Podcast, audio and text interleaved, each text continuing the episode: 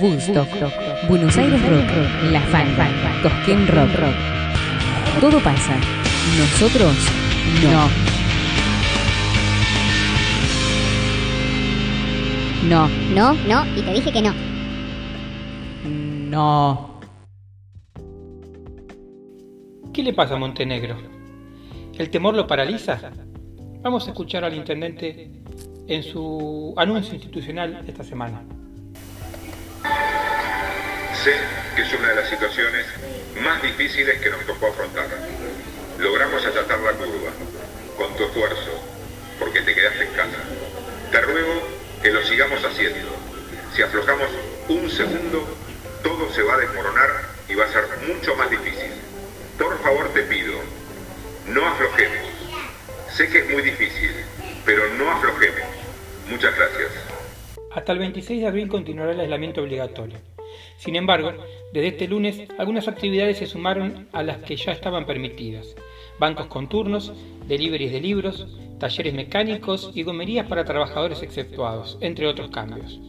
Pero el presidente Alberto Fernández llamó cuarentena administrada porque tras reclamos de varios gobernadores sin casos positivos en sus provincias, se pensó en sectorizar el aislamiento y llamó intendentes a trabajar en una apertura consensuada con cada gobernador. Sin embargo, los intendentes de Juntos por el Cambio pidieron a Kishilov más recursos y menos apertura, con quienes volverán a reunirse el 21 de abril para avanzar en un eventual esquema de áreas económicas a flexibilizar en la nueva etapa de la cuarentena dispuesta para evitar el contagio del coronavirus. Sin embargo, en Mar del Plata los números no son son muy positivos. Sin embargo, en Mar del Plata los números son muy positivos. La municipalidad confirmó este martes que solo un caso hubo de posible sospecha de estar contagiado, mientras que hace 8 días que no hay casos positivos. Desde el 10 de marzo hasta este lunes hubo 188 casos en estudio, de los cuales 165 fueron desestimados. Dos continúan en estudio y 14 fueron confirmados. De los casos confirmados, 6 fueron dados de alta, 2 fallecidos y 6 aún permanecen con la enfermedad. Entonces, ¿cuál es el argumento por el cual seguir en esta situación en pánico potencial? La secretaria de Salud, Viviana Bernabé, en conferencia de prensa del sábado señaló, desde el punto de vista de la enfermedad, los resultados son buenos a la luz de los casos que tenemos positivos. Van seis días sin casos nuevos y se han descartado muchos. Eso parece ser el resultado de una fase de contención en la ciudad donde no tenemos transmisión comunitaria. Repito, no tenemos transmisión comunitaria y en donde la mayoría de los casos tienen un nexo epidemiológico con viajes a países donde había circulación comunitaria. Hoy por la mañana dio una conferencia de prensa a la secretaria y fue un poquito más allá. Vamos a escucharla. Si ustedes me preguntan cuál es la certeza, la certeza es que el 100% de la población esté inmunizada y eso ocurre en dos escenarios, que el 100% hayan estado contagiados o que el 100% haya recibido la vacuna.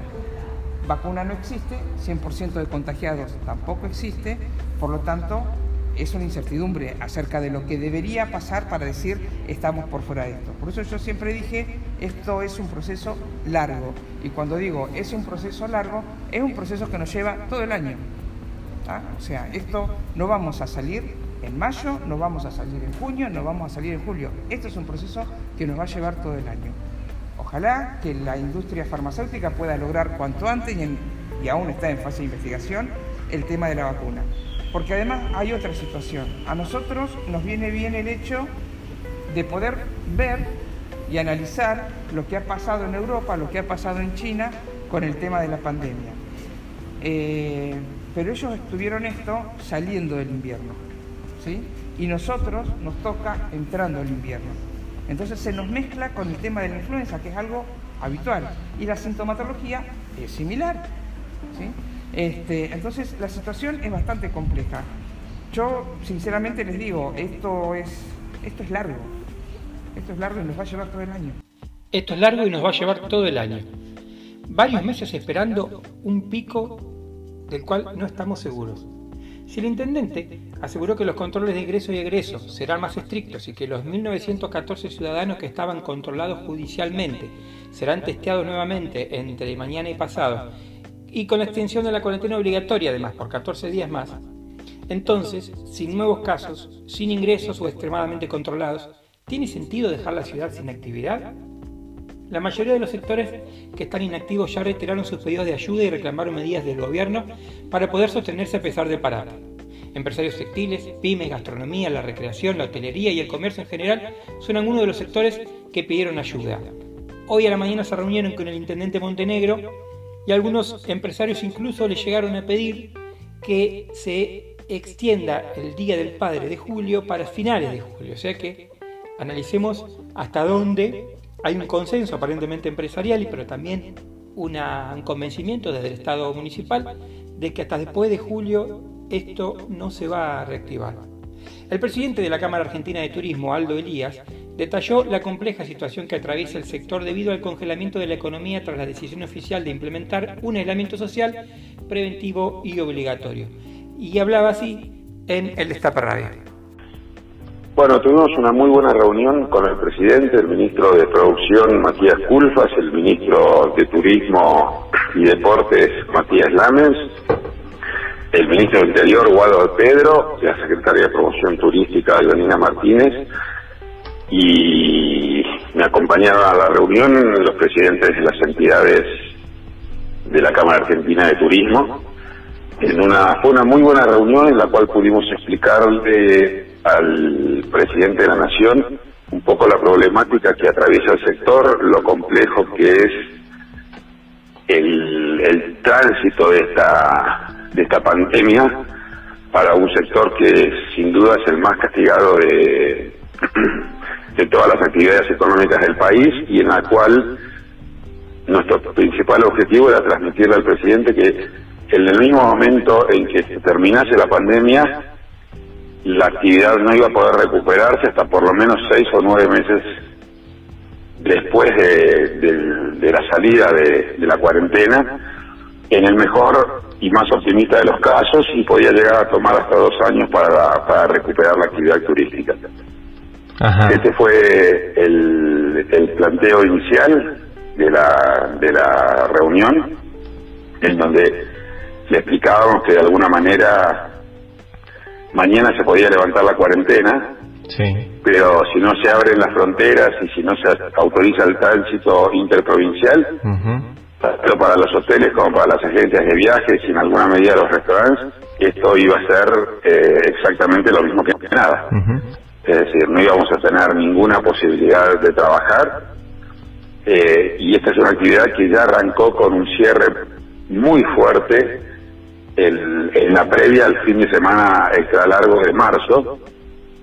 Ustedes saben que para esa previa, para, esa, para ese fin de semana extra largo de marzo estaba vendido prácticamente el 90% de la oferta disponible de, alojamiento en el país, por lo menos en los principales destinos turísticos. Y el presidente en ese momento tomó la medida de cerrar los hoteles para evitar que la que la ciudadanía siga, salga de viaje y ahí arrancamos en un escenario en el cual no hemos salido y, no saldremos por un tiempo indefinido. El que hablaba era el presidente de la Cámara Argentina de Turismo, Aldo Delías, ¿sí? decía, lamentablemente esto no va a mejorar por un tiempo indefinido.